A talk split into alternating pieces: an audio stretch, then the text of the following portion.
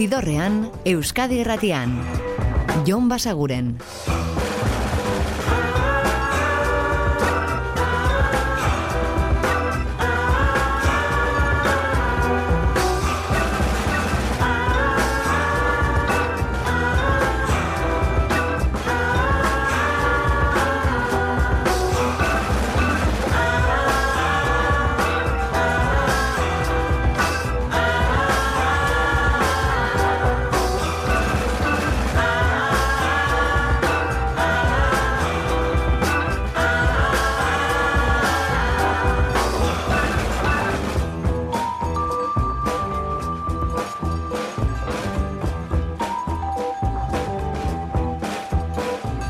Gabon eta ongi etorri, zidorrean zaudete.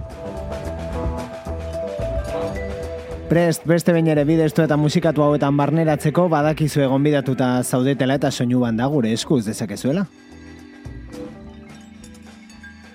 Eta gorkoan hasiko gara duela gutxi argitaratu den disko berri batekin. Entzuten ari garen ahots hori Thor Mari musikari ingelesarena da, bere izen artistikoa erabilita Billy No Mates eta Kaktzai izeneko disko berria duela egun batzuk plazaratu zuen.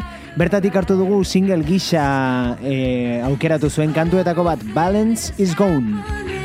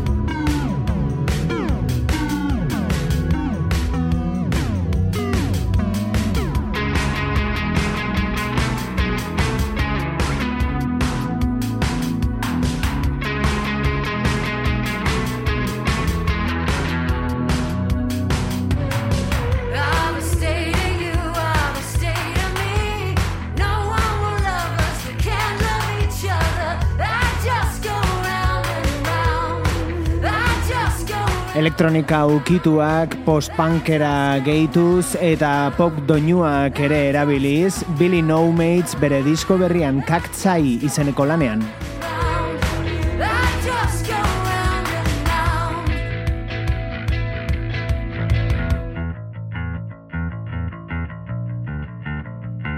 Eta eklektikotasuna oinarri duen beste album berri bat Iggy Pop bueltan baita eta bere disko berri horretatik hau da Comments.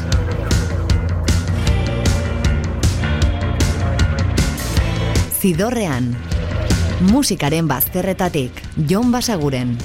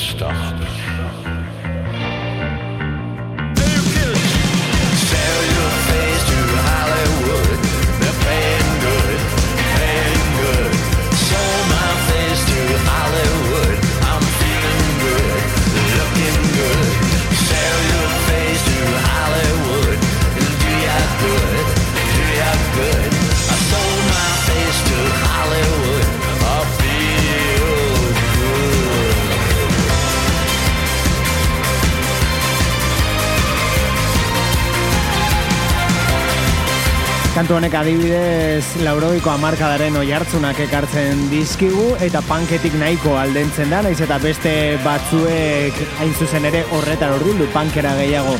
Iggy Popen da lan berria zari gara, hau da komens abestia.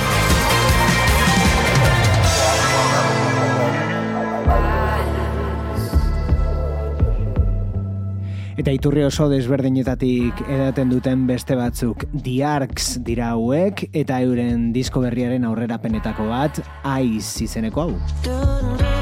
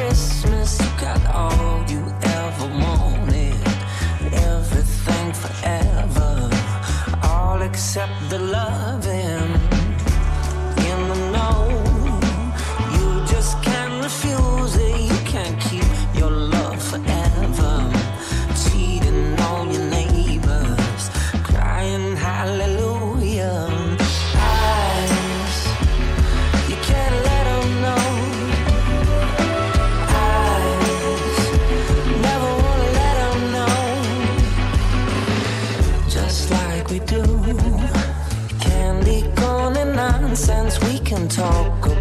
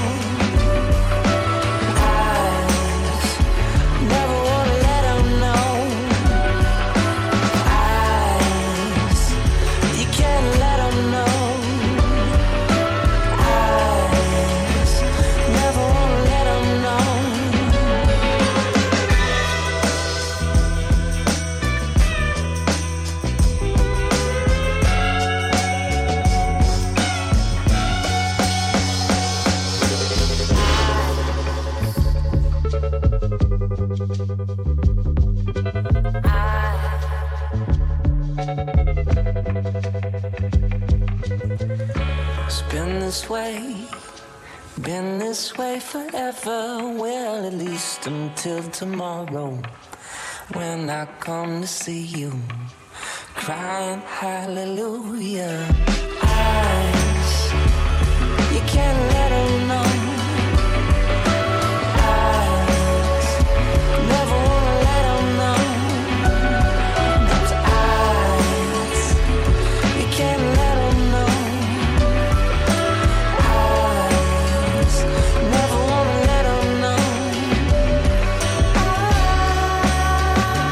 Black Keys taldeko Dan Auerbachen albo proiektuetako bat da The Arcs duela zazpi urte plazaratu zuten euren lehenengo diskoa eta momentura arte bakarra dena George Rimley, baina bigarrena bere ala iritsiko da aurrerapenen artean hau aukeratu dugu gaurkoan Ice.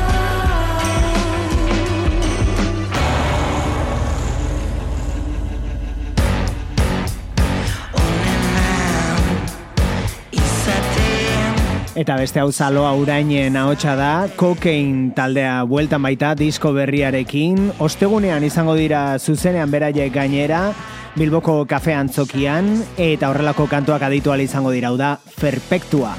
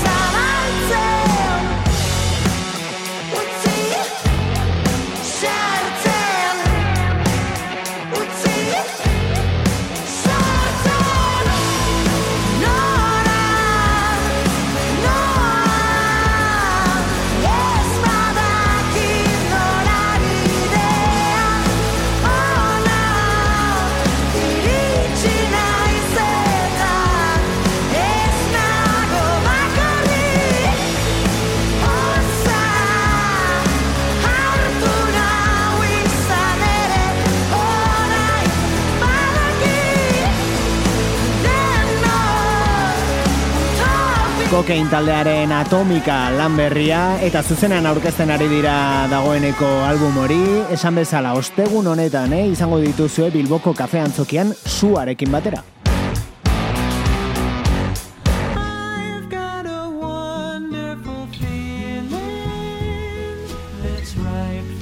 Eta oso talde gazte baten gana joko dugu, naiz eta musikak ematen duen beste garai batetik, garai zaharrago batzuetatik harturikoa. The Lemon Twigs eta hau da Corner of My Eye.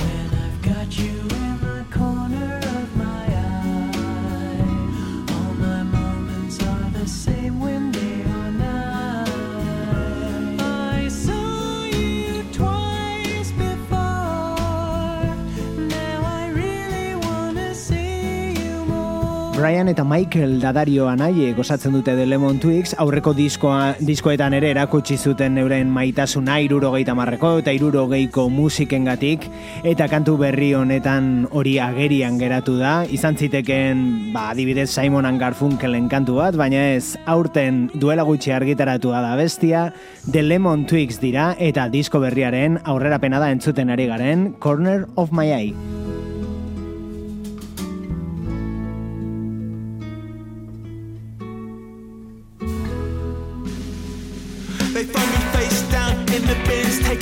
Eta aurrerapena ez, dagoeneko disko osorik entzun daiteke Block Party taldearena eta hau da bertako abestietako bat, Day Drinker.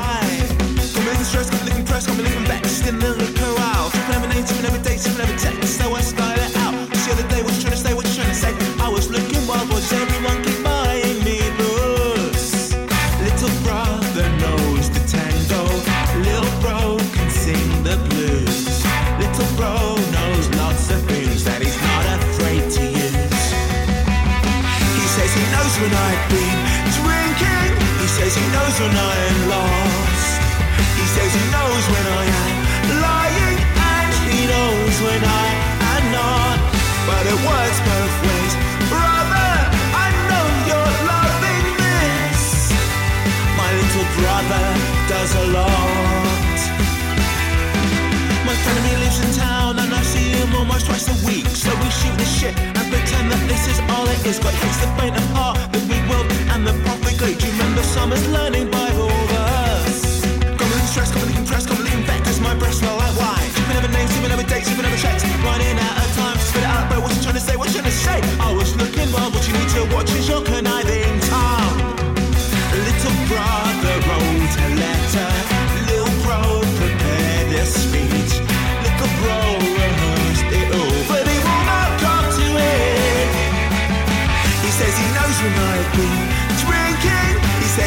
when I am lost. He says he knows when I am lying and he knows when I am not. But it works both ways,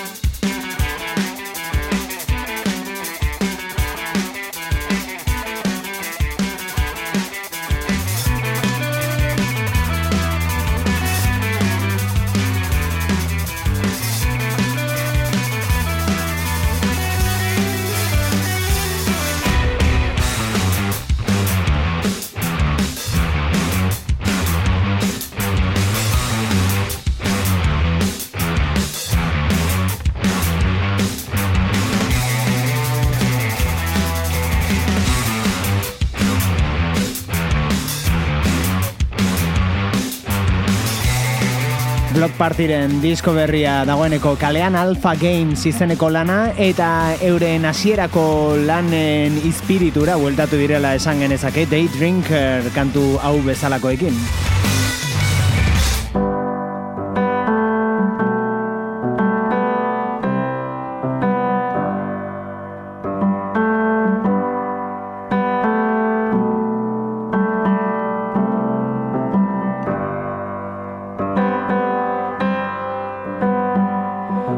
Eta moldaketa batekin iritsiko gara gaurko ibilbidearen erdigunera, hemen daude Mark Lanegan eta Greg Daly eta elkarrekin hau da Girl from the North Country Bob Dylanen kantua. If you're traveling to the North Country Fair, where the winds hit heavy on the borderline,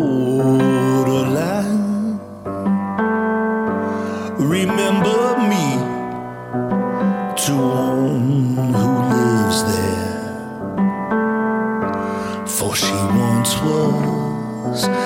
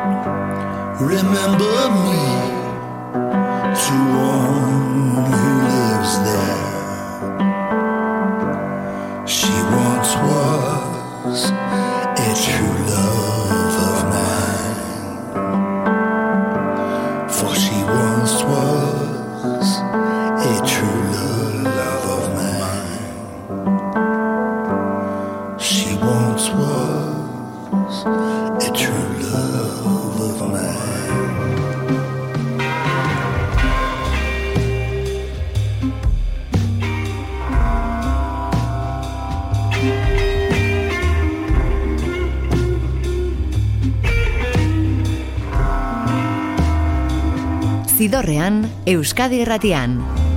Jon Basaguren.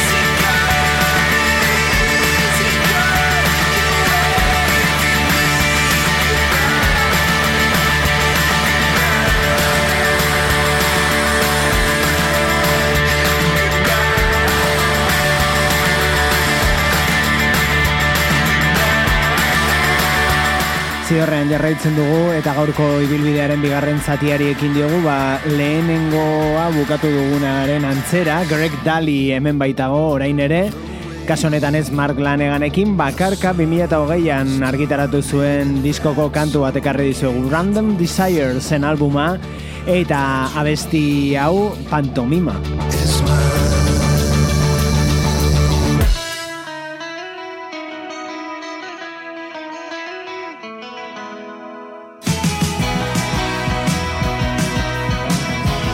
Eta indie popera joko dugu azken aldian aditzen ari garen talde kanadar batekin always dira eta euren azkeneko lanetik hau After the Earthquake.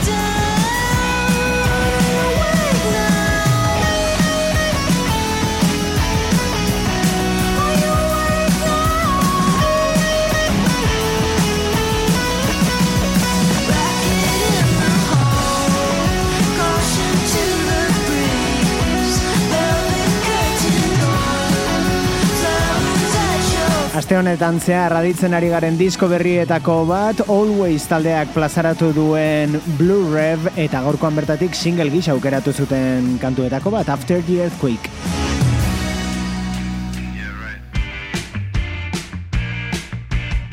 Eta hau Rayland Baxter estatu batu harraren laugarren diskoko kantuetako bat da ia argitaratu zuen If I Were a Butterfly eta hau Rubber Band Men.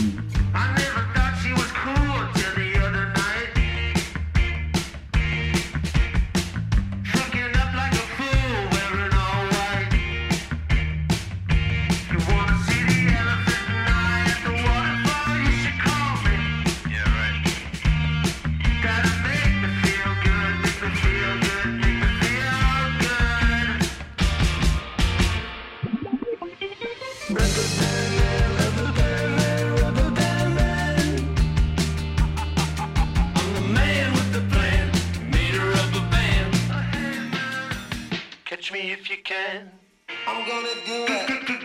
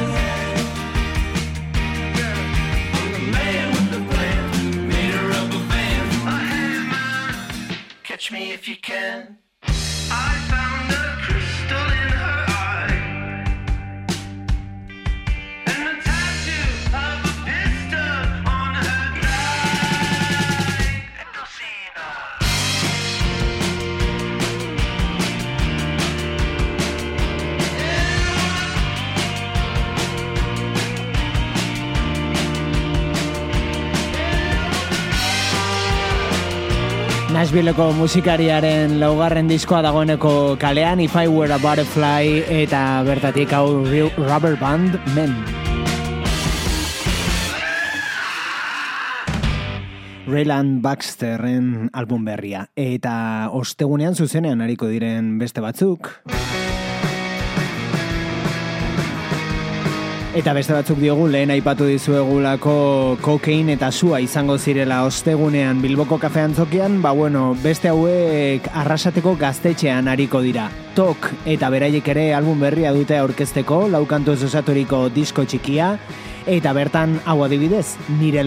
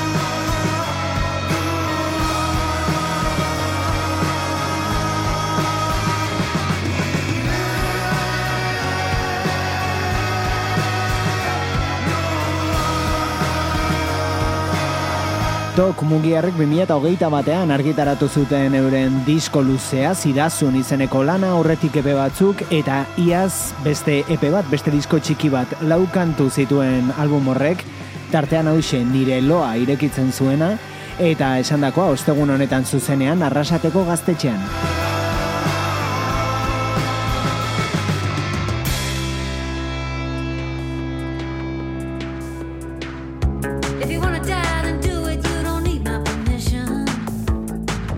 Zidorrean, Jon Basaguren.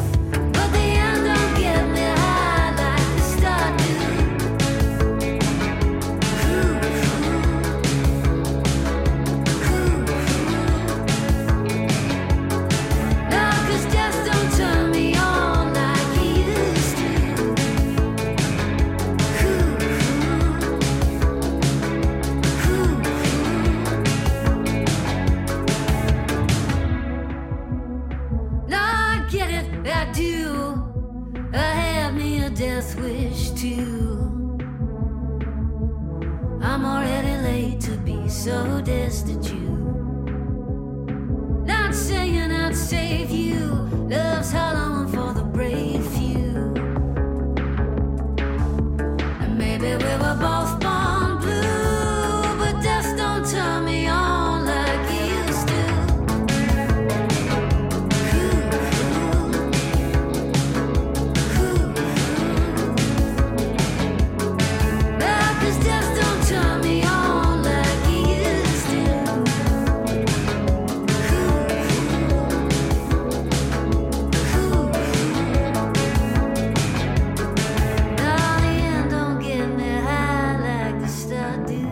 Azken egunotan iritsi zaizkigun disko berri eta eder bi ditugu berriz ere aditu, naiz eta gaurkoan jada entzun dugun, batetik entzuten ari garen Billy No Mates ingelesaren kaktzai albuma, eta bestatik urrengo hau.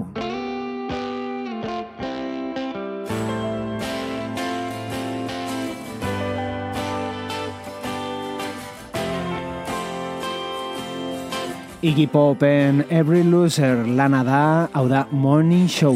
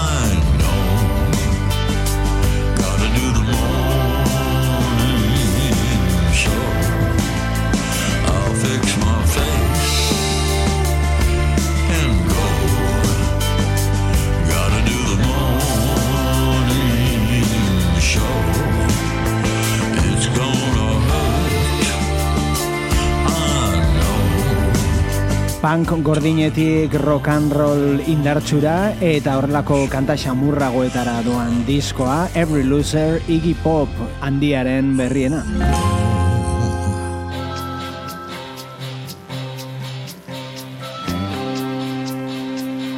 Eta Nashvillera bueltatuko gara, bertan izan gara Rayland Baxter adituz, eta orain Caitlin Roseekin itzuliko gara, iazko bere Kasimi diskoa dau.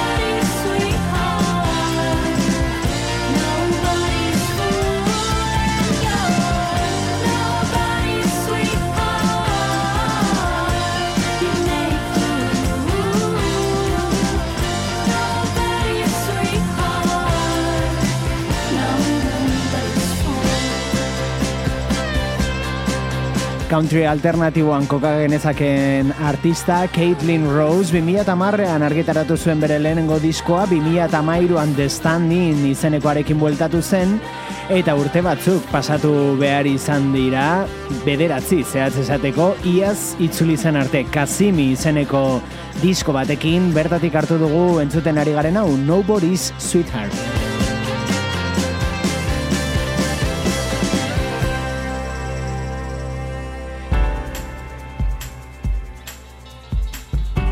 Eta gaurkoan jada entzun dugun ahots batekin utziko zaituztegu, hemen baitago Greg Daly, lehentxoago aditu dugu Mark Laneganekin batera Girl from the North Country abestiaren moldaketa eginez, eta orain beste moldaketa bat, baina beste laguntzaile batekin. Annie Di Franco dauka alboan, eta elkarrekin egiten dute Sharon Van Etenen A Crime.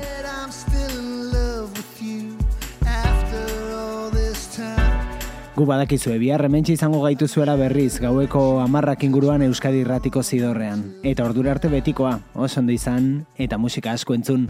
Agur!